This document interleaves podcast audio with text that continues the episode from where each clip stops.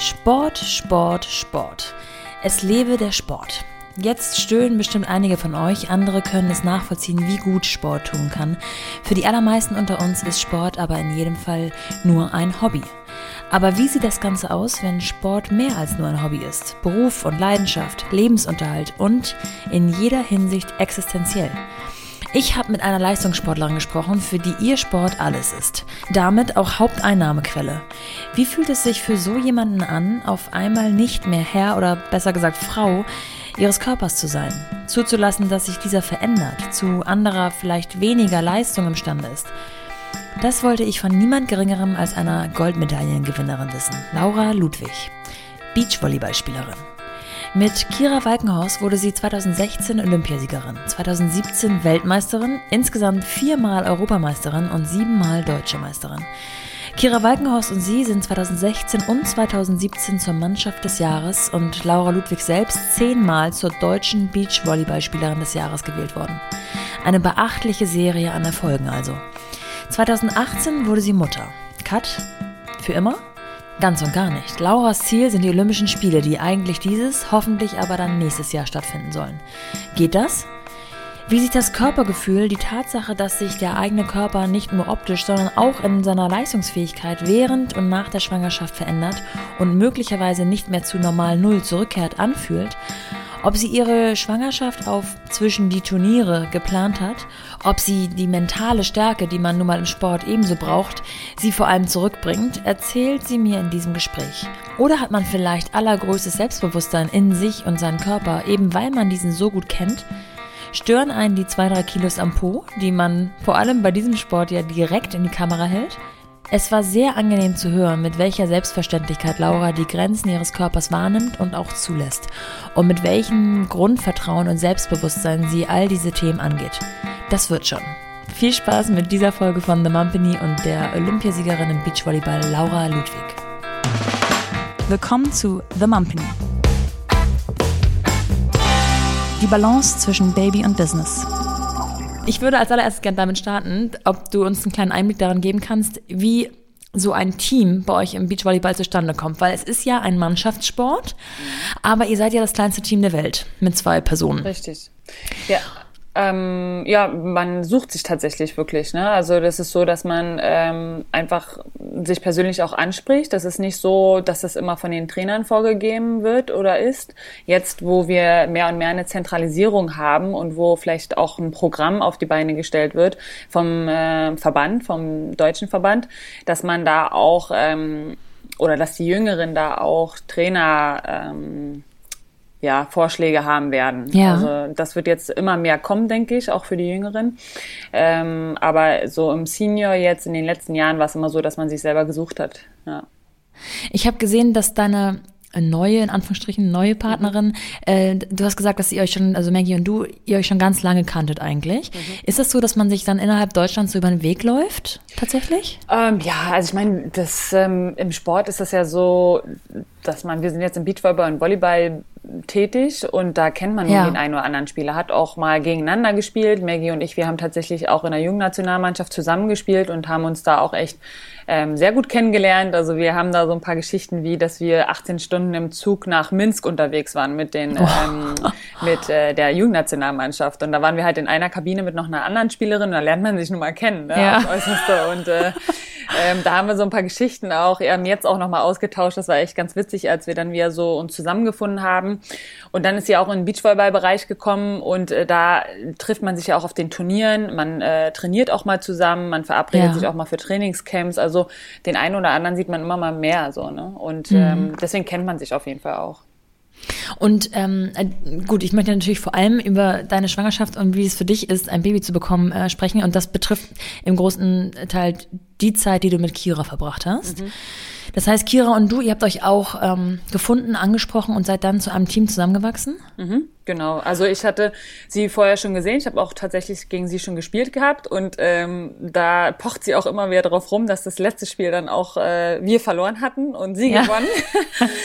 und äh, ich deswegen wahrscheinlich angerufen habe. Aber sie war einfach ähm, die groß, das große Talent, Jungtalent, ähm, hatte eine perfekte Größe als Blockerin auch und ähm, ja, war einfach upcoming Star, so ungefähr. Ne? Und da musste ich sie auf jeden Fall fragen. Und dann greifst du zum Telefon und rufst sie genau. einfach an? Ja, tatsächlich so, ja. Mhm. In welchen Orten habt ihr da zu dem Zeitpunkt gewohnt? Ähm, ich war in Hamburg, habe von Hamburg angerufen und ich denke, sie war da noch in Essen und hat zu Hause gewohnt. Also sie war ja zwischendurch auch in Berlin und hat dann auch ein bisschen gependelt, weil sie ja dann mit einer Partnerin aus Kiel zusammengespielt hat. Hat da nicht ganz gewohnt, aber ähm, war da öfter mal. Aber wo sie, ehrlich gesagt, vielleicht hat sie da gerade auch aus der Tasche gelebt. Ich weiß es ja. gerade gar nicht so. Aber das war klar dann, wenn wir zusammenspielen, dass sie nach Hamburg kommen wird und ah, okay. ähm, wir zusammen in Hamburg trainieren werden und hier am Stützpunkt trainieren, ähm, uns auch uns unsere Co-Trainerin war dann auch von hier aus Hamburg, unser erster Trainer, ähm, den wir dann gewählt haben. Wir haben uns ja dann auch quasi unseren Trainer ausgesucht.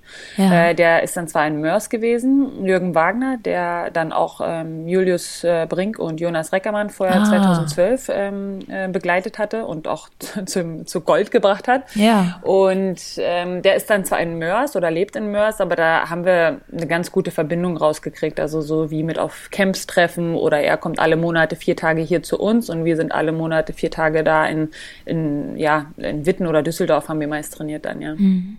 Das finde ich total beachtlich und auch so ein großer Unterschied zu diesen Mannschaftssportarten mit, mit einer großen Mannschaft, dass ihr euch das alles so selber zusammenbauen könnt. Und das finde ich, es klingt so, als ob es auch ganz viele Vorteile ähm, birgt. Ähm, aber wie ist das, wenn man dann wirklich, du hast sie dir ausgesucht, sie hat Ja gesagt, sie kommt dann zu dir und dann lernt man sich ja tatsächlich wahrscheinlich erst so wirklich persönlich kennen, ja. neben dem Platz. Mhm. Und das muss ja auch, gerade wenn man nur ein Zweierteam ist, total gut funktionieren, kann ich mir vorstellen. Es sollte gut funktionieren, ja. ja. und ich könnte mir auch vorstellen, dass da auch eine ganze Menge mit ähm, Coaches und Psychologen tatsächlich gearbeitet wird, in den Leistungssportarten ja sowieso. Absolut. Ähm, das heißt, man lernt den anderen gut kennen und auch sich selber vermutlich. Total. Also jetzt zum Beispiel ist es so, dass ähm, Kira, die hatte ich vorher gar nicht ge gekannt, auch persönlich halt nicht gekannt, nur so vom Feld her ähm, zwei, dreimal halt gesehen. Und jetzt Maggie zum Beispiel, die kannte ich schon sehr lange. Und mhm. es war aber trotzdem bei beiden Malen so, dass man sich erst wirklich auf dem Feld neu auch kennenlernt. Also Maggie habe ich auch neu kennengelernt. Wir haben uns vom Arbeiten her neu ähm, kennengelernt. Wir sind natürlich von Mädchen zu Frauen geworden, haben einige ja. andere Erfahrungen gemacht und andere Lebensstile oder Philosophien vielleicht auch entwickelt. Und bei mir und Kira war es auch so zum Beispiel, dass wir nochmal fünf Jahre Unterschied hatten. Also das kam auch nochmal dazu, dass er da auch ähm, ja, und, unterschiedliche Phasen im Leben gerade passieren und auch Persönlichkeitsentwicklung eine ganz andere Rolle spielt. So. Und ähm, das ist schon ähm, krass, wie ich jetzt in beiden ähm, Partnerschaften man sich immer wieder ähm, neu aufstellen muss oder auch sich weiterentwickelt und auch ähm, ja eine eigene Sprache für das Team auch entwickeln muss, damit man wirklich ähm, checkt, ähm, was ich selber brauche, was der andere braucht, ähm, wie man sich ähm, gerne äh, gegenseitig supporten kann ja. und muss oder wo auch zu viel ist, wo man den anderen in Ruhe lassen muss und mehr sich auf sich konzentrieren muss. Ähm, da gibt's echt viele Facetten. Also gerade also im großen Team ähm, stelle ich es mir auch schwierig vor, das so zusammenzuhalten, aber da kann man vielleicht noch mal immer mal ein bisschen ausweichen. Aber im Zweierteam ja. muss ich schon sagen, das ist schon eine, ähm, ja, ist ja fast auch wie eine Ehe, ne? wo du ja wirklich die Hose runterlassen ja. musst tatsächlich und ähm, ähm, ehrlich miteinander umgehen musst, damit du wirklich auf einer Ebene arbeitest. Also ähm, ja, das ist schon echt eine, ähm, eine schwierige Nummer, aber auch ähm, schön dabei zu lernen, muss ich sagen. Ist Ehe das, was es am ehesten beschreibt? Also Freundin, Kollegin, Schwester, Ehefrau in Anführungsstrichen, also äh, Partnerschaft? Ja, ich würde schon sagen, dass es dann doch eine sportliche Partnerschaft ist. Also, mhm. weil ich meine, klar, im Business ist es ja auch so. Du äh, bist mit, ähm, machst mit Partnern ja auch Business vielleicht oder hast du auch vielleicht mit deinem Freund ein Business angefangen oder mhm. ähm, vielleicht mit einem Fremden, keine Ahnung, aber es sind ja dann irgendwie andere Facetten wieder, wie man sich ja im beruflichen Leben auch erstmal wiederfinden muss. Es sind ja vielleicht man gibt sich ja auch anders da, als wenn man vielleicht im äh, privaten Leben ist. Da ist man vielleicht ja. locker und entspannt und dann im Beruf ist man vielleicht viel angespannter oder nervöser oder keine Ahnung. Das ist ja schon ähm, ja unterschiedliche oder wie man mit Situationen einfach unterschiedlich einfach umgeht oder ja. auch interpretiert. Dann gibt es ja auch nochmal Unterschiede ja. zwischen Frauen und Männern. Also wir Frauen sind ja Oh, was Interpreta Interpretation angeht, ist ja ganz schlimm. Meisterinnen. Ja. Würdest du sagen, dass ihr ein diszipliniertes Leben führt? Also ihr, mit ihr meine ich dann ihr Hochleistungssportler? Ja, mhm. würde ich schon sagen. Also ähm, die, also jetzt so aus den Erfahrungen aus den letzten Jahren muss ich sagen, die wirklich am diszipliniertesten sind und wirklich professionell arbeiten, werden auch den ganz großen Erfolg haben. Also weil es ohne nicht geht. Da muss wirklich an jeden Baustellen ähm, äh, ja muss gearbeitet werden, da muss an jeder Schraube gedreht werden und wenn du da nicht ähm, ja die Geduld oder ähm, die Disziplin hast, äh, da jeden Tag dran zu arbeiten, an dir zu arbeiten, äh, ja wirst du nicht ganz nach oben kommen. Mhm. Ist die Olympiateilnahme und ja dieser riesige Sieg ähm so das Eindrucksvollste in der Karriere bisher gewesen? Ja, auf dem Blatt auf jeden Fall. Also ich meine, eine Goldmedaille bei Olympia, pff, also hätte mir jemand vorher gesagt, du wirst irgendwann mal eine ja. Goldmedaille gewinnen, dann hätte ich den Vogel gezeigt. Ähm, es war auch ich würde sagen, in der Jugend habe ich mich nie so richtig für Olympia interessiert. Ich habe gerne Sport gemacht, ich habe gerne Volleyball gespielt, ich habe gerne, ich bin gerne zum Training, naja, nicht so gerne zum Training gegangen wegen Training, sondern eher wegen den Leuten und weil es mir einfach Spaß gemacht hat. Ich bin sehr gerne zum Wettkampf gegangen, ich habe sehr gerne ähm, Spiele gespielt und habe noch lieber gewonnen.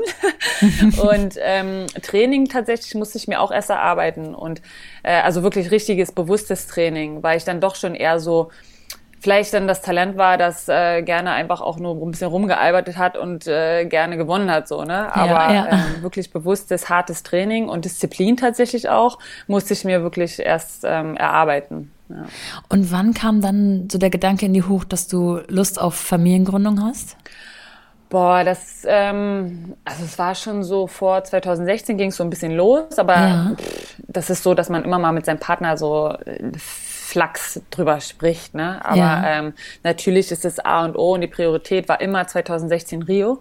Ja. Und dann hat das halt so gut funktioniert in Rio und wir waren in diesem Jahr auch fast unschlagbar so ungefähr. Das hat sich so gut angefühlt, dass ich gesagt habe, ey, jetzt die WM nächstes Jahr kennen wir, kann ich nicht lassen, wir müssen noch mal drauflegen. Ja. Und ähm, ja, also Morph, mein, mein ähm, Freund, ähm, ähm, Vater meines Kindes, der ist ja, ja, auch da sehr entspannt, ist selber auch Trainer und der weiß ganz genau, was das bedeutet und ähm, wie ich da fühle. Und deswegen war das auch entspannt zwischen uns. Und wir haben da einfach noch ein Jahr gewartet und danach halt losgelegt. Und weil das ist genau das, was ich mir so schwierig vorstelle. Mhm. Weil wenn man wirklich so oben ähm, ähm, Triumph kratzt und ja so erfolgreich ist, mhm. ähm, dann kann ich total nachvollziehen, dass man das nächste noch mitnehmen will und das nächste und danach kommt ja noch was. Und es ist ja eigentlich, diese Zeit zwischen den Turnieren ist mhm. ja gar nicht mal so lang. Plus eine Schwangerschaft dauert ja auch ein bisschen. Ja. Und das, was man alles dazu ähm, äh, ja, einrechnen muss zeitlich, mhm. ist es dann so, dass man wirklich, wenn man sich dazu entschließt, ähm, okay, wir lassen es drauf ankommen, wie so eine Art Plan schmiedet, wann es am ähm, besten ja, schon, wäre. Aber ist schon. Also wir haben also im Kopf dann schon den Plan gehabt, okay, also nach 2016, wie gesagt, ich war da ähm, zu scharf drauf, noch die WM zu spielen und das Jahr noch draufzulegen, weil es sich einfach zu gut angefühlt hat. Und die WM hatten wir vorher noch nicht, ähm, also oder WM-Titel haben wir vorher noch nicht geholt, ähm, kein Frauenteam äh, in Deutschland oder ähm, ja genau. Und deswegen, ach, ich weiß auch nicht, irgendwie hat das so doll gereizt, dass das okay war, dass es nach hinten rutscht. Und da war mir aber dann klar, dass das auf jeden Fall danach mit der Familienplanung losgeht. Aber das war von mir also von vornherein bewusst, auch wenn der große Erfolg dann nochmal 2017 auch weitergeht.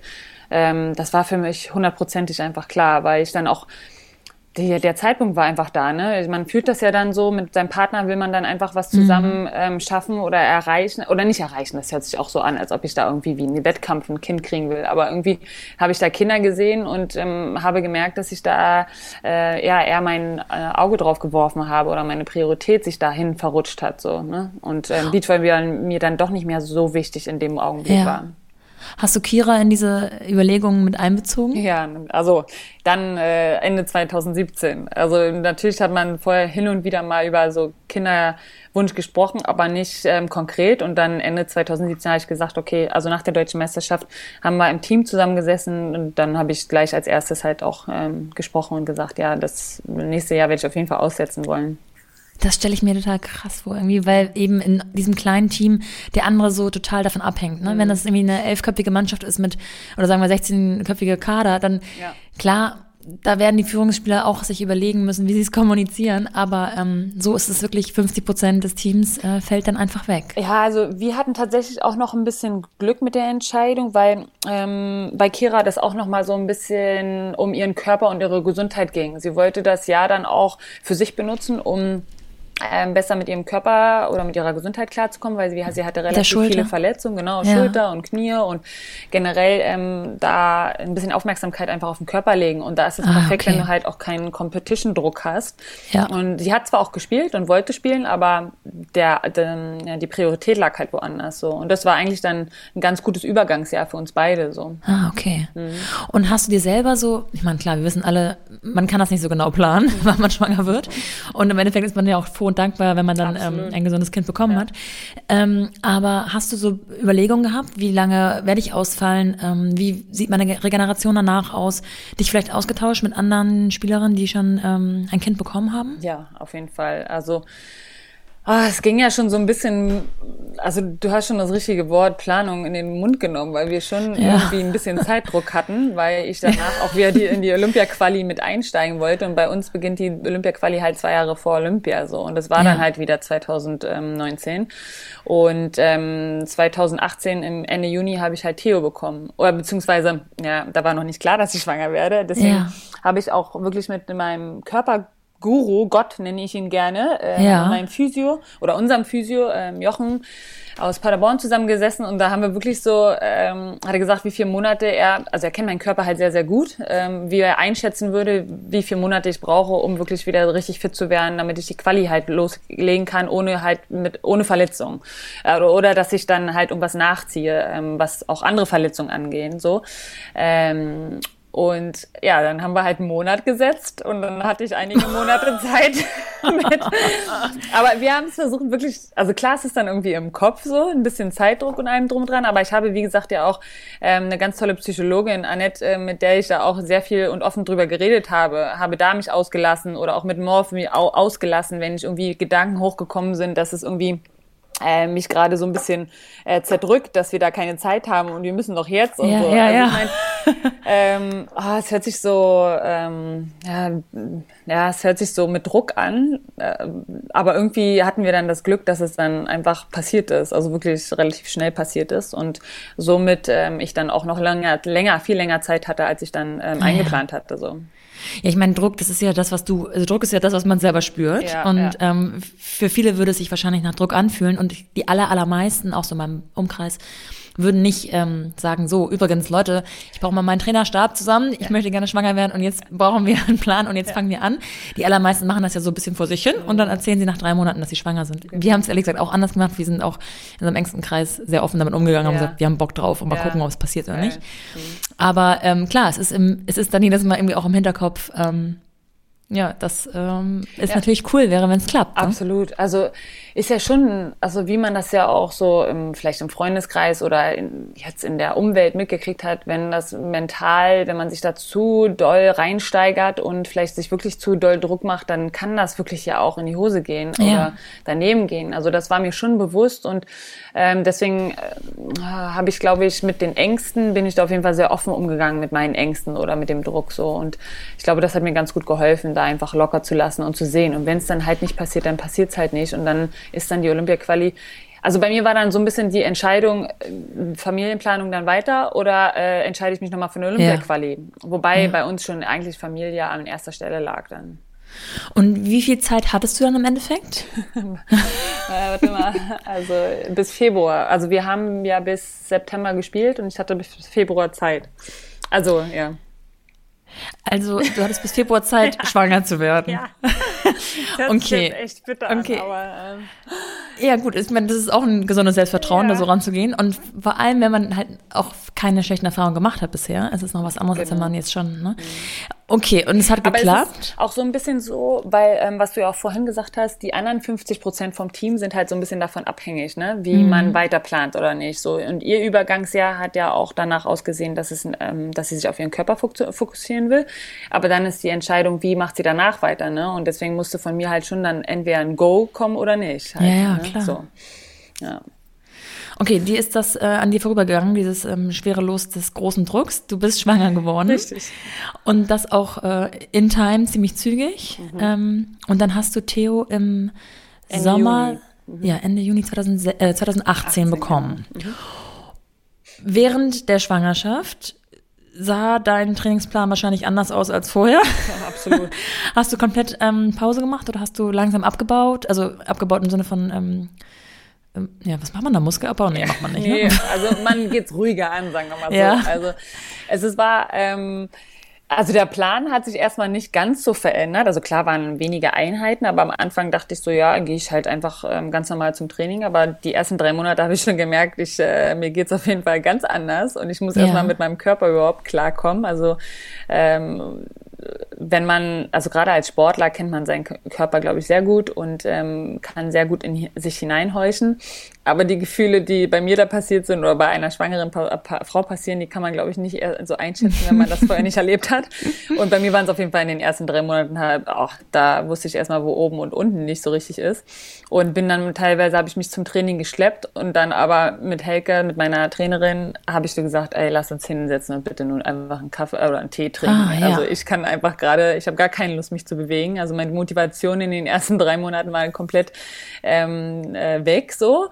Ich habe aber trotzdem mich versucht, immer wieder zu bewegen, das Training auch immer wieder anzugehen. Aber wenn ich halt einfach keine Lust hatte oder mir es nicht so gut ging, äh, die Morgenübelkeit ein bisschen größer war als am Vortag, dann habe ich dann halt einfach auch mal weggelassen. Also die Freiheit, äh, Freiheit hatte ich definitiv. Ja. Oder habe ich mir auch gegeben. Ähm, vierte, fünfte, sechste Monat war dann natürlich wieder so äh, ganz anders. So, da waren die Glückshormone ähm, äh, on top. Also da ging es mir, also ich habe mich wie eine super austrainierte Athletin gefühlt. habe bestimmt nicht so ausgesehen, aber so habe ich mich auf jeden Fall gefühlt. Und dann so Ende sechsten, siebten Monat ging es dann langsam wieder runter. Ich habe natürlich dann auch weniger Sprünge gemacht ähm, von Monat zu Monat, habe weniger im Kraftraum gemacht, ähm, wobei ich da echt schon bis zum sechsten Monat bestimmt im Kraftraum auch ähm, noch ein paar Gewichte gestemmt habe, so für die Beine ähm, relativ viel gemacht habe. Ja. Ähm, was zum Beispiel auch Bauchmuskeln, also jetzt nicht die konkreten Bauchmuskeln vorne, ja. so aber Ganzkörpermuskulatur, äh, so Stabi-Übungen habe ich auch sehr viel tatsächlich gemacht. Also ich habe am Anfang zum Beispiel, war es bei mir auch so, dass ich meinen Bauch viel zu viel, ähm, also danach gegeben habe. Viel zu, ich dachte, ich muss ihm Platz geben, meinem Baby. Ne? Und ich habe meinen ja. Bauch schon so im dritten Monat so gehalten, wie als wenn ich im sechsten Monat gefühlt gewesen wäre. Und da hatte mir mein Physio nur gesagt, du, du musst deinem äh, Kind auch schon im Bauch Grenzen zeigen. Also du darfst ja. ruhig deine Bauchmuskel benutzen. so. Und das war dann auch interessant. Da habe ich mich dann auch wieder viel besser gefühlt. Ähm, also es waren so ein paar Anpassungssachen und natürlich äh, ähm, ja, es wurde von Monat zu Monat, na klar, weniger. Also im siebten, achten war dann auch so gut wie gar nichts mehr. Also da war, bin ich viel schwimmen gegangen oder auf dem Fahrrad viel gewesen. Ähm, da war ja dann auch noch Hochsommer. Also da habe ich mich äh, mit meiner Schwägerin, die war zur gleichen Zeit auch noch schwanger. Da weiß ich noch, wie wir da uns hin, hin und her geschleppt haben im Sommer.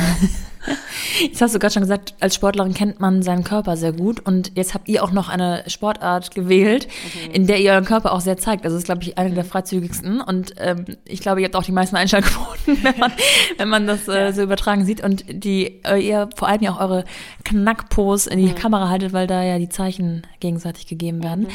Ähm, und darauf kann man ja auch stolz sein. Ne? Also ja. ihr habt ja auch was geschaffen. Ja. Ist das dann eher so, dass du mit, einem, mit einer guten Grundlage sozusagen in die Schwangerschaft startest, weil du kommst ja aus einer guten Verfassung? Ja, oder ist man dann besonders, oder warst du besonders kritisch mit dir, weil du eben auch wusstest, wo du herkamst, so optisch? Nee, also ich bin da, also klar, ich bin, ähm, mein Körper erinnert sich an das, was ich auch davor gemacht habe, für an das Training und auch an die Ernährung. Und ähm, ich natürlich habe ich lockerer gelassen in der Schwangerschaft und ich habe mir auch eben meinen Körper nicht wirklich so oder um meine Figur nicht die Gedanken gemacht. Ich wusste, das wird alles wieder ähm, so kommen, wie es war, weil sich mein Körper erinnern wird. Mhm. Ähm, ich habe, also zum Beispiel die ersten drei, vier Monate war es auch so, ich konnte gar nichts anderes essen außer Schokolade und Brot, weil alles ja. andere, was irgendwie ähm, nur an meine, in die Nähe von meiner Nase kam, äh, ah, kam ja. mir die Übelkeit. Also ich konnte nicht mal mehr den Kühlschrank aufmachen oder so. Und das war mir dann auch egal. Ich habe dann halt Schokolade und Brot gegessen. Und was ich normalerweise äh, in meiner wirklich fittesten Zeit gar nicht esse, so, ne? Also keine Ahnung, das ähm, kam dann so. Ähm, also auch für danach, muss ich sagen, habe ich mir zum Glück Zeit gegeben, was so die Figur angeht. Also die ist ja auch schneller wiedergekommen, als ich überhaupt gedacht habe. Also nach außen hin sah es ja auch sehr schnell fit aus, aber ja. sich selber fühlt man ja dann tatsächlich erst. Also bei mir war es so nach zehn bis zwölf Monaten, muss ich sagen, habe ich erst meine Mitte wiedergefunden. Also meine wirklich die physische Mitte, die Beine und Arme so connected hat gefühlt. Ah. Ähm, das hat schon eine Weile gedauert, obwohl ich ja ähm, sehr viel auch trainiert habe dafür, dass da ähm, ja die, die, ähm, die Mitte wieder schnell findet. Ähm, vorgesehen war ein gutes halbes, dreiviertel Jahr, bis du wieder mhm. in die Quali sozusagen einsteigen mhm. kannst.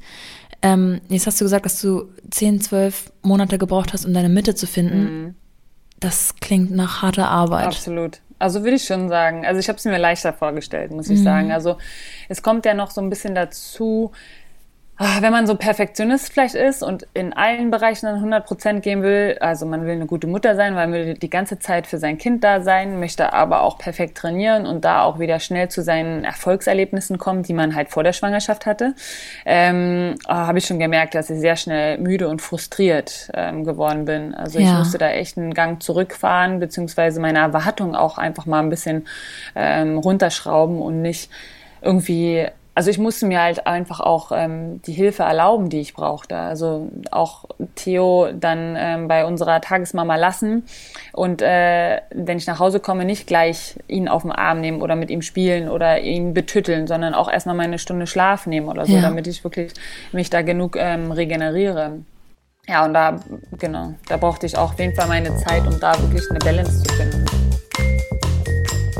Wenn ihr nicht rein zufällig auch Leistungssport betreibt und auf die kommenden Olympischen Spiele hin trainiert oder darauf vertraut, dass alles nach der Schwangerschaft schon wieder irgendwann und irgendwie so aussehen wird wie zuvor, sondern hier und da etwas, ja, ich sag mal, externe Unterstützung von motivierenden Experten gebrauchen könnt, dann habe ich jetzt genau das Richtige für euch.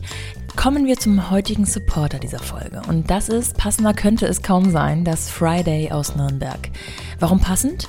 Friday, geschrieben F-R-Y Day, kombiniert die Bereiche Fitness, Running und Yoga. Also F, R und Y zu einem ganzheitlichen Trainingskonzept für Körper und Geist. Das Schöne hinter dem Konzept und wiederum passende für alle Mumpanies ist, dass hinter Friday Nina und Katha zwei Working Moms stecken, die mit ganz viel Herzblut und Engagement ihre Passion weitergeben möchten. Das Boutique-Studio lebt und liebt seine starke und familiäre Community, die Menschen, die sich gegenseitig motivieren und inspirieren. Jetzt fragt ihr euch wahrscheinlich, okay, Fitnessstudio aktuell, hm, was soll das? Aufgrund der aktuellen Situation und der Schließung der Fitnessstudios haben die beiden ein neues Online-Programm auf die Beine gestellt. Friday Alive. Und Friday Alive kombiniert Bewegung, Ernährung und Achtsamkeit. Es war ihnen wichtig, dass der Community-Vibe trotz der Umstände weiterhin aufrechterhalten bleibt. Ich weiß selbst, wie schwierig es sein kann, sich zu Hause alleine im Wohnzimmer zu motivieren, wie im Studio mit Freundinnen und anderen. Und deswegen erlebst du in dem Programm in einer festen Gruppe gemeinsam Live-Fitness und Yoga-Sessions, gegenseitige Inspiration zum Thema Clean Eating und eine angeleitete Meditationspraxis für mehr Achtsamkeit. On top gibt es aktuell tägliche Online-Sessions live aus dem Studio, an denen jeder von überall aus gegen eine Drop-in-Gebühr teilnehmen kann.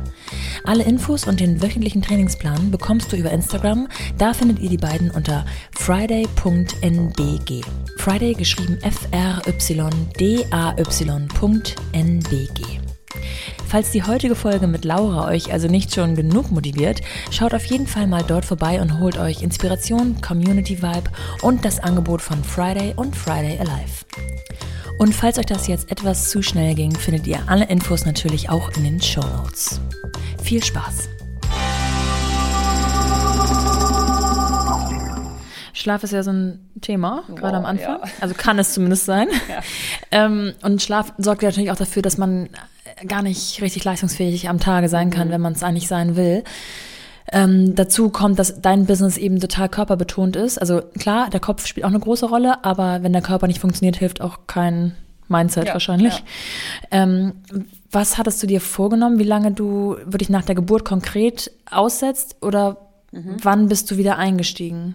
Also, und wenn es nur kleine Einheiten waren? Also ich hatte mir eigentlich erst ähm, zwei Monate gegeben und dann habe ich den, die zwei Monate aber auf drei Monate verlängert, ja. weil ich da gemerkt habe, dass ich das ähm, einfach also ich habe mir das auch irgendwie anders natürlich am Anfang vorgestellt. Ich habe gedacht, die schlafen, essen und werden ein bisschen betüttelt und das war's so. Ne?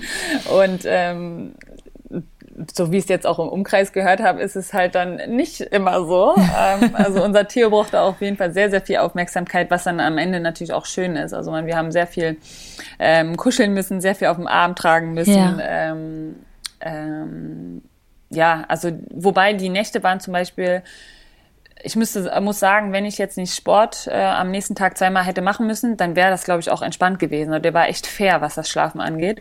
Aber so dann doch ein, zweimal aufstehen in der Nacht und am nächsten Tag halt wieder hoch, da mhm. habe ich gemerkt, da muss ich mir Zeit geben und ich brauche, ähm, ich bin nicht so schnell in meinen Alltag zurückgekommen, ähm, wie ich mir halt gewünscht hätte oder eigentlich gedacht habe, dass es funktioniert. Also da bin ich dann schnell aus meinem Traum erwacht und bin dann so im vierten Monat halt ähm, wieder eingestiegen, jeden Tag ähm, eine halbe Stunde Fahrrad und eine halbe Stunde Stunde ähm, Stabi zu machen.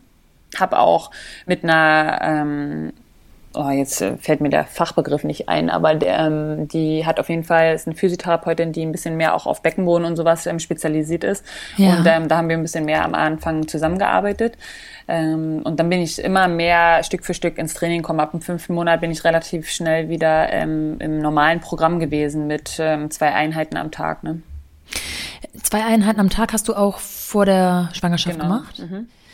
Und hat Kira zu der Zeit dann auch schon wieder angefangen zu trainieren oder habt ihr gemeinsam trainiert? Ja, wir hatten da ähm, erst wieder gemeinsam trainiert. Ähm, dann ging es aber nochmal mit ihrem Körper so los, dass sie ja da ähm, echt noch ein paar Tests machen musste und so. Ja. Ähm, dann habe ich auch lange alleine trainiert, was dann aber für, mein, für meine Situation gerade ganz gut war, für die Umstände, in denen ich gerade noch war, um wirklich mich wieder so zu finden und auch mich, ähm, ja, ähm, ohne Druck auf dem Feld alleine ähm, so die Bewegung, also da braucht man halt einfach seine Zeit und Single-Sessions sind da echt immer das Beste. Mhm. Und ähm, dann war es aber so, dass ja, ich glaube, das war im November oder Dezember, ähm, wo Kira dann zu mir kam, dass sie halt ähm, aufhören möchte, weil ihr Körper einfach gerade leider nicht mitmacht. Ja. Und da war einfach sowieso erstmal wieder Umdenken angesagt, ähm, wo ich dann halt nach einer neuen Partnerin geguckt hatte. Und so bist du dann mit Maggie sozusagen. Genau, ja. Im Dezember geteamt. haben wir dann gequatscht, also ich habe sie angerufen und ähm, wir haben dann bestimmt über, ich weiß nicht, drei, vier Wochen einfach immer telefoniert, wie das aussehen könnte, weil sie war ja da tatsächlich auch noch in einer anderen Partnerschaft und musste sich das wirklich genau überlegen, ob sie die aufgibt und ähm, ja. eine neue, ein neues Projekt anfängt. anfängt. Und ähm, ich glaube, im Januar hatten wir dann, oder Ende Dezember, unsere ersten Trainingseinheiten zusammen und im Januar sind wir dann im Trainingslager zusammen gewesen in, auf Teneriffa. Ah ja. Mhm. Jetzt muss man ja auch sagen, dass ähm, das nicht nur einfach ein Hobby ist für dich oder für euch, sondern eben auch Existenz, mhm. Haupteinnahmequelle und damit ja auch sozusagen ja dann ein Einkommen einfach ähm, äh, maßgeblich beeinflusst. Ja. Ist deswegen nochmal ein anderer Druck zu spüren oder läuft das währenddessen weiter? Wie funktioniert das? Ihr finanziert euch über Preisgelder ähm, bei den Turnieren, richtig? Genau, und Sponsoren? Also Preisgelder und Sponsoren und halt auch ähm, von Verbänden ähm, aus einem Topf ein paar Gelder, die dann, also die ähm, also es äh, sind äh, bestimmte ähm, ja, Quellen, ähm, wo ja. wir raus halt bezahlen. Also es ist ähm, so, dass die Sponsoren zum Glück auch echt cool auf meine Schwangerschaft reagiert ah, ja. haben oder auf meinen äh, Plan, Familien zu äh, gründen. Aber ich habe auch zu 100 Prozent gesagt, dass ich danach ähm, definitiv weiterspielen möchte und auch erfolgreich weiterspielen möchte. Ähm, und äh, die meisten waren da auch sehr ähm, cool mit, muss ich sagen. Also das hätte ich fast auch nicht von jedem gedacht oder erwartet. Ähm, aber da war schon auf jeden Fall erstmal Sicherheit gegeben.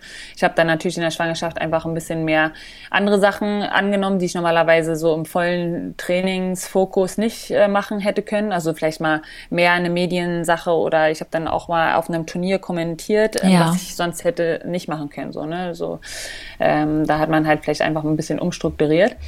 Ähm, und ich muss sagen, also da bin ich oder sind wir zum Glück ganz gut aufgestellt, so dass ich mir auch erstmal keine Sorgen da machen muss. Oder jetzt auch, es sind ein paar Rücklagen, die mich jetzt für ein Jahr nicht zurückschmeißen würden. So, ja. ne? Und deswegen ähm, habe ich mir da erstmal keine Gedanken drüber gemacht und erstmal nur meinen Plan verfolgt. So.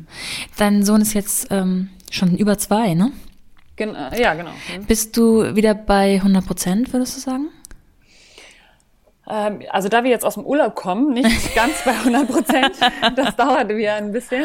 Aber ähm, ich muss sagen, jetzt die Corona-Zeit hat uns ja auch sehr viel Zeit gegeben und ja. auch ähm, natürlich auch entschleunigt, aber irgendwie ähm, ohne diesen Competition-Druck ähm, haben wir ähm, wir sind ja im neuen Team jetzt ähm, zusammengekommen. Wir haben erst eine Saison zusammengespielt und äh, diese, diese Zeit, die uns jetzt gegeben wurde, äh, bringt uns auf jeden Fall noch mal viel weiter, beziehungsweise auch wir lernen uns viel besser kennen. Wir sind ja auch mit einem neuen Trainer zusammen, also das ist dann halt auch mein Freund, ja. was dann auch noch mal eine ganz andere ähm, Komponente hat, ähm, wo man sich einfach gut kennenlernen muss und auch Vertrauen ineinander aufbauen muss und ähm, Veränderungen angehen muss. Das Veränderungen angehen dauert halt auch immer seine Zeit und deswegen ähm, haben wir da echt gerade eine ganz gute Basis gefunden und sind in die neue Vorbereitung gestartet und ähm, wir fühlen uns beide sehr gut tatsächlich. Also es ist wirklich so, dass man ähm, schon einen Step weiter ist als in der vor nee, vorigen Vorbereitung. Also ah, ja. wir haben äh, die Zeit auf jeden Fall gebraucht.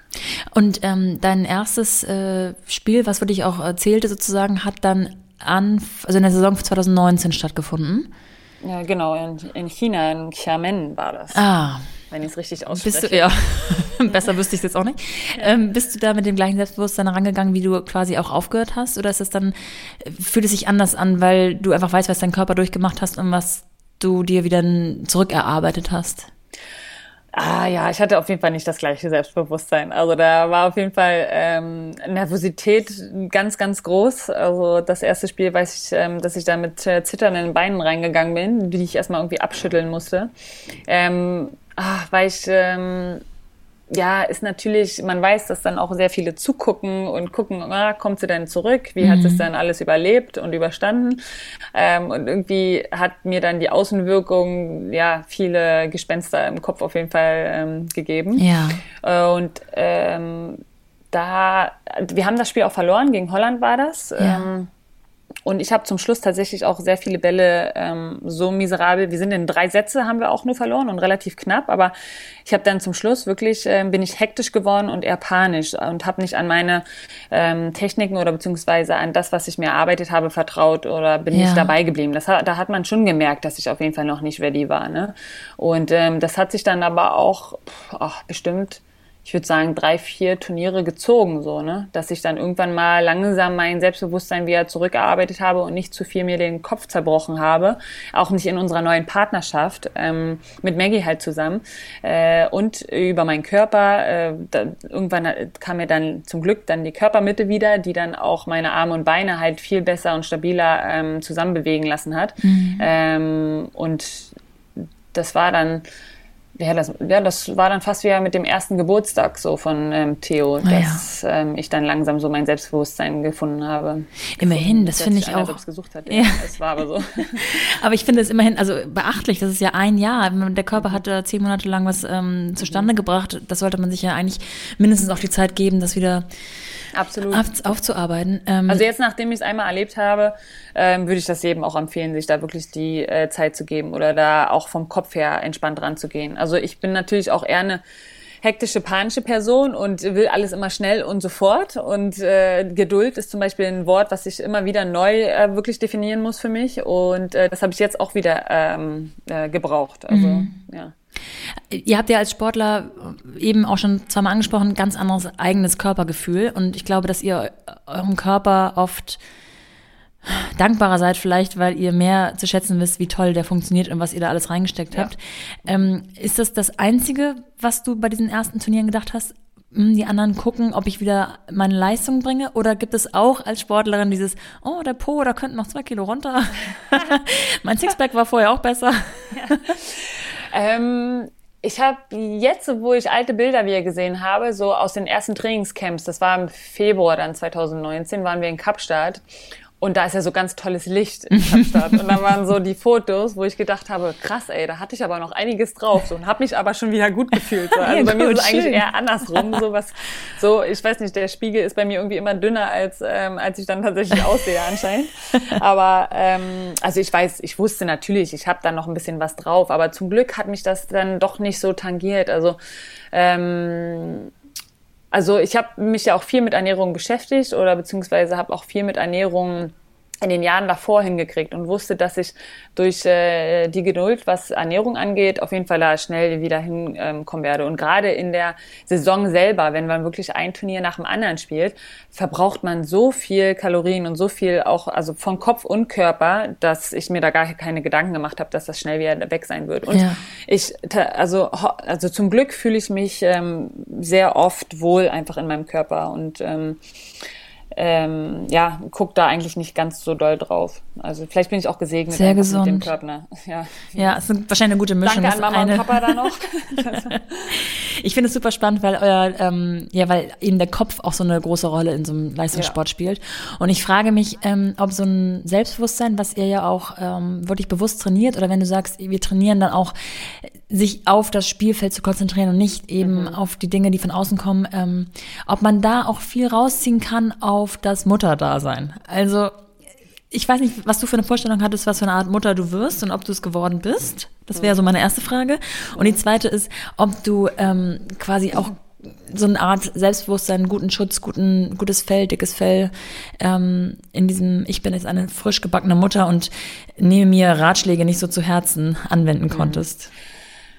Also am Anfang weiß ich, ähm, dass ich überhaupt nicht auf meine Intuition gehört habe. Ne? Ich habe mehr auf andere Stimmen gehört oder ähm, mir versucht, irgendwie alles an Ratschlägen anzuhören. Ich habe mir gar nichts durchgelesen oder irgendwie so. Das, so, bin, so ein Typ bin ich gar nicht. Ja. Aber ich habe mir alles das, was äh, mir irgendjemand, irgendeine andere Mama oder eine ältere Frau gesagt hat, habe ich mir irgendwie ja. direkt zu Herzen genommen, irgendwie Stimmen in meinem Kopf gehabt und habe gar nicht selber auf mich gehört. Also da brauchte ich echt ein paar Wochen, wo ich dann irgendwann einfach mal loslasse und einfach mal nach Gefühl äh, mit dem Kleinen auch umgehe. Ähm, ich hatte auch extremst, ich habe mich tierisch, tierisch gefreut, auf äh, Mama zu werden, aber ich hatte super Respekt, weil ich wusste auch, dass ich bin jetzt nicht so ein Typ, der ähm, von anderen die Kinder super gerne nimmt. Ich ja. spiele mal gerne für eine Stunde oder zwei Stunden, aber danach ist auch gut. Dann ja. ist es mir zu viel und ich bin müde und ähm, ich habe eigentlich keine Lust mehr, noch ein neues Spiel ähm, so. Äh, oder ich bin auch, habe das Gefühl, ich bin da nicht kreativ genug für so. Ne? Aber ähm, da habe ich so ein bisschen Respekt vor gehabt. Aber das ist ja tatsächlich ganz anders so. Wenn du dein eigenes Kind hast, das ist ja, ja. eine Liebe, die kann man ja gar nicht beschreiben. Ähm, das ist einfach unbeschreiblich. Du, da ist man einfach natürlich da für dein Kind ähm, und weiß ganz genau, was, äh, also nach Wochen würde ich sagen, ja, lernt man dann einfach ähm, ja mit der Sprache deines Babys umzugehen, ja. also oder mit den ähm, ja den Zeichen, ähm, die dein Kind dir so gibt und ähm, ja, da fühle ich mich jetzt tatsächlich sehr, sehr wohl. Aber ich habe wirklich eine Zeit gebraucht. Also ähm, ich habe immer mein Kind geliebt, aber oh, es gab super viele Tage, wo ich nur geheult habe, weil ich nicht wusste, was, ob ich alles richtig mache. Oder es gab natürlich auch im ersten Jahr, wo ich dann auch immer mal unterwegs war oder auch mal ein, zwei Wochen wirklich weg war und ähm, Theo bei Mama und Papa gelassen habe in Berlin, dass ich da einfach wirklich, ähm, also ich weiß noch, das erste Mal abgeben, für zwei Wochen unterwegs sein. Boah, ey, ich habe, glaube ich, eine ganze Stunde lang nur geheult mhm. und habe Alkohol getrunken, weil ich irgendwie ähm, mich entspannen musste. Also wir haben wirklich vor unserem Flug, ähm, habe ich, äh, ja, bin ich gar nicht mehr zur Ruhe gekommen. Und ähm, ach, da da wächst man halt so einfach rein. Ne? Und jetzt muss ich sagen, fühle ich mich sehr, sehr wohl als Mama. Sind das dann für dich als Sportlerin die Momente, die stressen, dass du eben durch deinen Sport bedingt auch viele internationale Reisen antreten musst, wo du dein Kind vielleicht am Anfang, ich glaube mittlerweile kannst du ihn ja sogar mitnehmen teilweise, ne? Ja, ähm, ja, wir haben am Anfang ihn tatsächlich viel mitgenommen. Jetzt wird eher die Zeit, wo es schwierig ist. Also in der Corona-Zeit haben wir jetzt gemerkt, ja. jetzt wir hatten noch zwei internationale Turniere. Also ich habe eher ähm, Angst vor dem nächsten Jahr, weil ähm, ja das mit dem Mitnehmen einfach mal so mhm. irgendwo hinreisen ist ja schwierig und da will ich eigentlich ähm, ja Theo nicht unbedingt den Stress aus, ähm, ähm, aussetzen. Ja. Oh, dann habe ich eher Angst davor, dass wir uns sehr oder ja sehr selten sehen werden so ne. Zumal in deinem Fall, du hast es vorhin schon einmal kurz angedeutet, ist jetzt quasi der Papa von Theo auch dein Trainer. Genau. Mhm. Ähm, das finde ich ja auch super spannend. Also ja. kann er neutral euch beide gleichermaßen ähm, beurteilen oder ist er mit dir besonders streng oder etwas milder? Was würdest du sagen? Also ich würde sagen, er hat es echt tatsächlich sehr schwierig. Er will natürlich ein guter Vater sein, aber will noch umso besser ein Trainer sein. Also ja. da wirklich auch nicht mich bevorzugen oder auch nicht äh, Maggie benachteiligen und da so eine Balance zu finden, ähm, da braucht er auch seine Zeit auf jeden Fall. Also er macht sich da manchmal wahrscheinlich wirrer, als ähm, er muss. Ja. Aber ähm, ja, ich bin dann halt die Organisatorin in unserem Konstrukt ähm, Familie und äh, gleichermaßen auch ähm, ja, Beruf zusammen ähm, haben. Und ähm, da haben wir, glaube ich, unsere Rollen ganz gut so gefunden, ähm, dass ich dann so ein bisschen die Organisationsrolle übernehme, was die Familie angeht und er was ähm, äh, Team und ähm, das Beachvolleyballerische so angeht. Mhm. Und ähm, ich dann auch mal Nachsehen habe, wenn er halt dann zwei, drei Stunden dann doch mal länger arbeitet, als er eigentlich wollte ja. und äh, die wir eigentlich mit Theo geplant hatten, dass ich da halt, also da musste ich auch erstmal ja, Ruhe bewahren und äh, kann ihn ja auch nicht in zwei teilen. Also ich glaube, da hat er es mit mir auch manchmal ein bisschen schwieriger gehabt. in, wenn man so, so ähm, Leistungssport betreibt, dann ist ja der Vergleich einfach das Essentielle im Wettkampf, mhm. ähm, weil der entscheidet, ob man gewinnt oder verliert. Kannst mhm. du den Vergleich so im Mutterdasein mit vielleicht Freundinnen oder Bekannten oder auch fremden Müttern ablegen? Oh, ich glaube, das ist so äh, irgendwie natürlich. Man will ja auch, ähm, also ich bin jetzt nicht die, die dann da steht, oh, meiner macht das aber schon. Was ist mit deinem hier so, ne? Also meiner geht schon aufs Töpfchen, was ja. mit deinem hier so? Also auf gar keinen Fall. Aber ich glaube, unterbewusst, ähm, im Unterbewusstsein äh, möchte man ja schon, dass sein Kind sich gut entwickelt, beziehungsweise ähm, so entwickelt, dass es einfach ähm, ja positiv auf ihn ist. Also dass er immer glücklich sein wird, dass er nicht unbedingt äh, irgendwann ablässt, weil in der Gesellschaft heutzutage ist es ja nun mal so, wenn du in einem ein bisschen besser bist oder da ein bisschen härter arbeitest oder da irgendwie deinen Weg schon schneller gefunden hast. Ich meine, mit 16 heutzutage musst du schon wissen, was du eigentlich noch mit 40 oder 50 machen willst. Ähm, deswegen ähm, ist da, glaube ich, unterbewusst schon so ein bisschen drin, dass man das Beste natürlich für sein Kind wünscht. Und wenn man merkt, oh, der ist jetzt aber ähm, gut drauf, also ich muss sagen, ich bin jetzt auch viel entspannter ähm, mit der ähm, ganzen Anfangszeit, ähm, wo ich mir so einen Druck gemacht habe, dass ich zu wenig für ihn da bin, um ihn zu wenig zu geben oder beizubringen. Ja. Das kriegt er genauso von den Leuten mit, die bei ihm sind. So. Ja. Und da musste ich mich auch erstmal beruhigen, dass das auch völlig in Ordnung, dass er da auch lernt. Also wie so ein kleines liebendes Dorf um ihn herum hat, mhm. ähm, die ihm lieben Liebe und äh, Vertrauen und äh, das mitgeben fürs Leben, was er halt braucht. So. Mhm. Und er nimmt sich ja auch das, was er braucht. So. Und das habe ich aber auch erst mit der Zeit gelernt. So, ne? Sind das auch Themen, die dann mit dem Coach besprochen werden? Oder geht es beim Coach ähm, oder vielleicht mit dem Psycho Psychologen oder mit, mit, dem Team auf jeden Fall? Ähm, oder geht es da wirklich nur um den, um den Sport? Nö, also mit, ähm, also vorrangig ähm, spreche ich da mit meiner Psychologin ähm, oder mit unserer Psychologin Annette in unseren Single Sessions. Also wenn es da ähm, immer in meinem Kopf ein bisschen ähm, ja, grummelt, da bin ich auf jeden Fall mit ihr am Sprechen oder natürlich auch mit meinem ähm, Freund oder mit, äh, ja, ja, der dann halt auch mein Trainer ist. Aber ähm, das ähm, versuche ich eigentlich vom Team auch wegzuhalten. Klar unterhalten wir auch uns über private Sachen. Also Maggie ist ja da auch ganz offen und entspannt und liebt ja auch Theo ohne, äh, über alles. Und ähm, also sie ist ja sowieso ein sehr liebender Mensch und deswegen ist es da auch einfach, über solche Themen mal zu sprechen. Aber wenn es wirklich im Training ist oder in der Trainingszeit, da geht es auch nur ums Training und nicht um, nicht um was anderes. Ich frage mich manchmal, ob es für manche Mütter auch ohne jetzt äh, Sport trei zu treiben auf Leistungsebene ähm, so ein psychologischer Coach in Sachen, oh, wie handhabe ich die Vereinbarkeit zwischen meinem, meinem Job und meinem Kind? Ähm, voll wahrscheinlich also bin ich voll dafür. Wäre. Ich bin voll offen für überhaupt Psychologie. Ja. Ähm, das ist ja sowieso auch leider so ein Tabuthema, beziehungsweise es wird ja immer ähm, entspannter. Aber das ist schon ähm, cool, da so eine neutrale Person zu haben, die einem so ein paar Wege eröffnet oder einfach auch Brainstorming. Ich meine, das kann man ja auch mit seinem äh, mit seiner besten Freundin oder so machen, wobei das vielleicht nicht ganz so offen ist und ganz so straight, ähm, vielleicht wie mit einer neutraleren ja. Person so. Ähm, aber ich glaube schon, dass man da sich Hilfe auf jeden Fall holen darf und kann. Also man kann sich ja auch nicht alles mit sich selber ausmachen ja. so ne. Und zum Beispiel, ich finde auch so, wenn man ein Kind bekommt, das ist ja auch die Partnerschaft ist ja auch so, die man nicht immer mit seinem Mann oder mit seinem ja. Freund ähm, alles bereden kann. Man braucht da auch irgendwie mal eine andere Stimme, eine andere Meinung oder wenn man da gerade nicht so weiterkommt. Also ja. ist ja auch erstmal eine Herausforderung, ein Kind ähm, ja. am Anfang äh, als Team da auch zu bestehen. Ja, also richtig. zu Hause als Team. Ja. ja, man kann da irgendwie ganz viel aus dem Sport auch lernen und übernehmen. Ne? und ich glaube, ihr absolut. Sportler ähm, seid da auch in vielen Dingen schon eine ganze Menge uns anderen Normalos voraus, weil ihr ähm, gerade jetzt so auf auf Olympianiveau, sage ich mal, wurde ja äh, ganz früh oder schon jahrelang mit Psychologen gearbeitet, um eben in diesen absoluten Stresssituationen mhm. wie Finalen, Finals oder so zu bestehen. Und ähm, jetzt kommt das so langsam in der normaleren Schicht an, dass es einfach okay ist, auch ein Coaching zu haben und ja. äh, man nicht gleich äh, denkt, man liegt auf der Couch, weil man irgendeine Meise hat, auf gut Deutsch ja, gesagt. Genau. Mhm. Also ich habe mir das auch, Psychologie habe ich mir vorher auch anders vorgestellt. Ich war auch immer nicht, ein Fan, äh, nicht immer ein Fan davon, aber eigentlich geht man ja nur hin und spricht und äh, mhm. äh, spricht sich die Seele vom Leib so. Und, mhm. ähm, und manchmal kommen da nur Lösungen bei raus oder Übungen, die dir vielleicht helfen. Und das war es ja auch schon. Ja. eigentlich. Ist ja kein Hokuspokus. Ja. Ähm, Übungen, gibt es da tatsächlich so kleine Übungen, die du auch bei Theo anwendest? Oder ähm, atmen, Kaffee trinken? So mal bis zehn zählen oder so. oder in ein anderes Zimmer gehen und gegen eine Wand schlagen. so.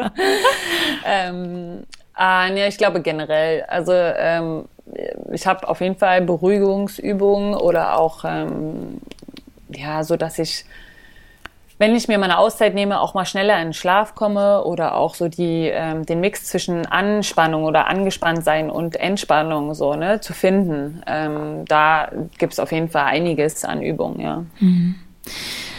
Eine Sache, die, glaube ich, äh, für dich wichtig und essentiell ist, ist der Mittagsschlaf. Ähm, oh ja. Nicht nur jetzt mit Theo, sondern glaube ich auch schon früher. Ne? Also das ist ein ähm, ja. richtiger Bestandteil. Absolut. Wie sieht heutzutage dein Alltag aus mit Einheiten und Mittagsschlaf? Mhm. Also es ist schon ähm, so, dass ich zwischen den zwei ähm, Trainingseinheiten, die meist so von, also so roundabout, aber 9 bis 11 und dann halt 15 bis 17 Uhr sind, ähm, das sind meist vier Stunden dazwischen. Es kann auch mal nur drei zwischen äh, den drei Stunden zwischen den Einheiten sind, sein. Ähm, aber es ist so, dass ich versuche, da auf jeden Fall ähm, gut zu essen und ähm, immer so eine halbe Stunde bis Stunde Schlaf zu haben und natürlich auch andere Aufgaben, die anliegen, ähm, da zu regeln. Ja. Ähm, dann bin ich fertig mit dem Training und danach ist dann halt Theo dran. Und ähm, das ist dann meist so ab 16, 17 Uhr, wie das halt gerade dann vom Training geplant ist. Ja, und dann ab so zwischen 19 und 20 Uhr machen wir uns langsam Bett fertig. Ab 21, 21 Uhr haben wir dann auch noch mal eine Stunde für uns und dann versuche ich eigentlich vor 22 Uhr ins Bett zu gehen, was ja. dann nicht immer funktioniert, weil ich dann doch noch an einer Serie hänge oder so. ähm, und Theo ist echt eigentlich ein guter Schläfer. Der wacht so zwischen sechs und halb acht meist auf und ja. deswegen ist da auch zum Glück mittlerweile sehr gut, ähm, sehr viel Schlaf dabei. Ähm, aber so wie heute zum Beispiel ähm, ist das ein bisschen früher gewesen. Ab fünf war ich dann halt wach und ähm, bin dann um neun halt beim Training gewesen. Und ich habe jetzt aber, ich muss auch, ähm, also heute fiel es mir tatsächlich sehr leicht. Also frag mich morgen dann nochmal. Aber ja. Ich habe später auch noch eine Einheit, ähm, bin heute aber tierisch gut drauf. Ich habe mich auch noch mal mehr mit Ernährung, also beziehungsweise ich habe mir jetzt mehr Kapazität, mich auf meine Ernährung wieder besser zu konzentrieren. Das war im ersten Jahr noch nicht so zu 100 Prozent und jetzt geht das immer besser. Und jetzt fühle ich mich auch tatsächlich wacher. Ne? Ich bin wach geworden und dachte, ah. oh boah, ich kann aufstehen und ähm, loslegen so. Ne? Also das ist schon, ähm, da kommt eine Komponente, die mir jetzt auch gerade wieder ein bisschen klarer wird oder die ich selber wieder fühle, dass das echt ein, ja, es ist essentiell ist. Gibt es da so ein paar Dinge, auf die du auf jeden Fall verzichtest oder ein paar Dinge, die du auf jeden Fall jeden Tag zu dir nimmst? Ja, also äh, hättest du mich im Urlaub gesehen, dann hättest du gedacht, ich bin auf keinen Fall Leistungssportler. Also es ist natürlich jeden Tag Schokolade, Chips und auch ähm, immer mal ein Rotwein, was heißt immer mal, eigentlich fast jeden Abend. Also wenn es auch nur ein Glas ist, aber irgendwie so diesen Genuss ähm, den, äh, den will ich mir auch dann nicht verbieten. Also ich bin auch so, dass ich in der Vorbereitung oder in, in der Saison immer mir mal ein Glas Rotwein gönne oder auch immer mal Schokolade esse. Also ich bin nicht von, ne, ich mache nicht, dass ich 100 Prozent alles weglasse, ja. aber in der ähm, Zeit jetzt zum Beispiel wo es wieder ähm, vorangeht und ich auch mal wieder ähm, ja, in den Leistungssport, äh, Sportleralltag kommen möchte. Da achte ich schon darauf, dass ich äh, so gut wie keinen Zucker zu mir nehme, kaum Weizen ähm, zu mir nehme, ähm, Weizenmehl, dann Weizen, ja, Weizengetränk auch, ähm, äh, kaum Laktose-Sachen eigentlich, die dann doch, weil der Körper dann halt dann doch immer sehr viel arbeiten muss äh, mit den Sachen ähm, und ich halt nicht so richtig im Training Gas geben kann. Oder halt auch, ähm, was Aufstehen geht, also das Wachwerden. Da bin ich viel munterer, wenn ich die Sachen weglasse. Halt. Ah ja. Jetzt seid ihr noch in der Quali für Olympia. Bin ich richtig mhm. informiert? Ne? Zwei Jahre hast du gesagt, geht die. Mhm. Ähm, also nehmen wir jetzt mal an, sie findet nächstes Jahr statt. Mhm. Ähm, das ist dann ja, noch ungefähr ein, nee, nicht ganz, ein Dreivierteljahr hast du vor dir. Ihr müsst jetzt wahrscheinlich in so eine Art Homeoffice äh, trainieren oder wie, sieht das dann aus? Könnt ihr, könnt ihr in die Halle? Könnt ihr auf, mhm. auf den Sand? Ja, wir haben zum Glück eine Sondergenehmigung, dass wir ah, ja. ähm, ins Beach Center und in den OSP oder in Olympiastützpunkt dürfen. Und ähm, da sind natürlich sehr viele Auflagen auch ähm, ja, kombiniert mit, aber das äh, läuft so ganz gut. Also die Trainer und die ähm, ja, Leiter vom äh, Beachvolleyball oder beziehungsweise vom Sport dort sind da ähm, ganz gut einen Plan aufzustellen, dass äh, jeder seine Zeit kriegt und auch ähm, in kleinen Gruppen nur. Und ähm, ja, was Trainingslager angeht, da sind wir noch so ein bisschen in der Planung. Man weiß ja wirklich nicht, wann man wieder in die Sonne fliegen darf ja. oder kann oder sollte auch. Das ist ja auch wirklich die Frage. Äh, wir sind ja ähm, viel auch in Amerika oder in Brasilien gewesen oder auch auf Teneriffa in den Vorbereitungen ist jetzt halt die Frage, oder auch in Kapstadt waren wir auch tatsächlich ähm, oft, ähm, ist die Frage, ab wann man wieder überhaupt planen kann, äh, so weit wegzufliegen und auch für länger und auch wahrscheinlich mit Familie. Ja. Ähm, das ist schon so ein knifflige, kniffliges Thema, was wir auf jeden Fall in den nächsten Monaten mal angehen müssten, ähm, ja, wenn man da überhaupt Antworten hat. Ja, das heißt, du planst tatsächlich bis ähm, zur Olympiade und zu 100 äh, Bis zu den Olympischen Spielen. Genau. Ja wir, also wir, genau, wir gehen da jetzt ähm, von aus, dass es jetzt ähm, stattfinden wird. Ähm, alles andere können wir jetzt gerade nicht kontrollieren. Also wir können nur das kontrollieren, was wir gerade machen dürfen und das ist trainieren. Und ja. wir werden so gut wie möglich dafür vorbe vorbereiten. Wenn es dann abgesagt wird, ist es halt so. Können wir nicht. Ähm, ja ja, wie gesagt, können wir nicht kontrollieren, ist dann halt so, ist vielleicht auch besser so dann, ähm, wenn sie es absagen, da wird es Gründe haben. Ähm, wenn die stattfinden, dann wären es bestimmt auch nicht die Olympischen Spiele, die man normalerweise gewohnt ist. Äh, das wären, ja, ähm, also es wird anstrengender. Es wird auch nicht ähm, so sein, dass man sich das alles wünschen kann, wie man es vielleicht vorher wünschen konnte. Also wir haben ja zum Beispiel auch nicht immer im Olympischen Dorf gewohnt oder sowas. Da, jetzt hat man ja gar keine Vorstellung, wie das ja. ähm, laufen wird. So. Ähm, ja, absolut. Ja, wir bereiten uns einfach zu 100 Prozent darauf vor, dass es stattfindet und ja, alles, alles andere, andere werden wir, dann, genau, Tag ja. für Tag ist das ja jetzt auch irgendwie. Ja. Laura, vielen Dank für diese Einblicke. Ich finde es super ähm, spannend, vor allem zu sehen, dass jemand, der so diszipliniert auch äh, leben muss, auf der einen Seite auch so gut loslassen kann auf der anderen Seite. ja, Sehr sympathisch. Ja. Und so gnädig ist mit sich und seinem Körper auch mal. Das können ja. sich andere Frauen auch mal eine Scheibe von abschneiden. Sehr gerne, auf jeden Fall. Und jetzt äh, lasse ich dich deinen wohlverdienten Mittagsschlaf machen und die Zeit aufholen. Dankeschön. War ein sehr ich danke dir. Gespräch. Danke, Nora. Tschüss. Ciao, ciao.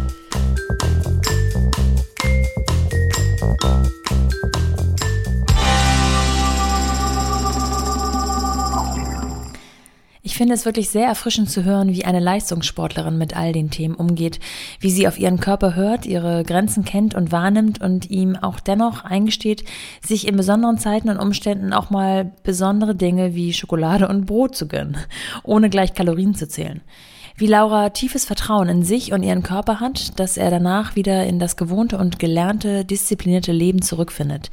Davon können sich doch ganz viele von uns sicher hier und da eine Scheibe abschneiden. Und genau damit entlasse ich euch jetzt in eine besinnliche Weihnachtszeit, in der man auch mal, wie Laura, in ihrem Urlaub ordentlich zulangen darf und sich denkt, wird schon.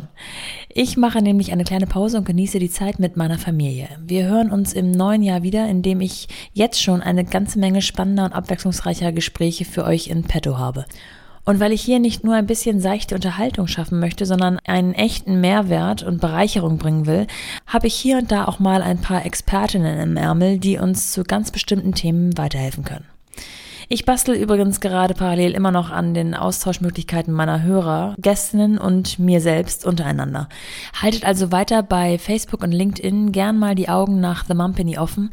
Außerdem halte ich euch auf Instagram unter mumpany-podcast auf dem Laufenden und freue mich immer über Bewertungen bei iTunes oder Abos und Sterne auf Spotify und Co.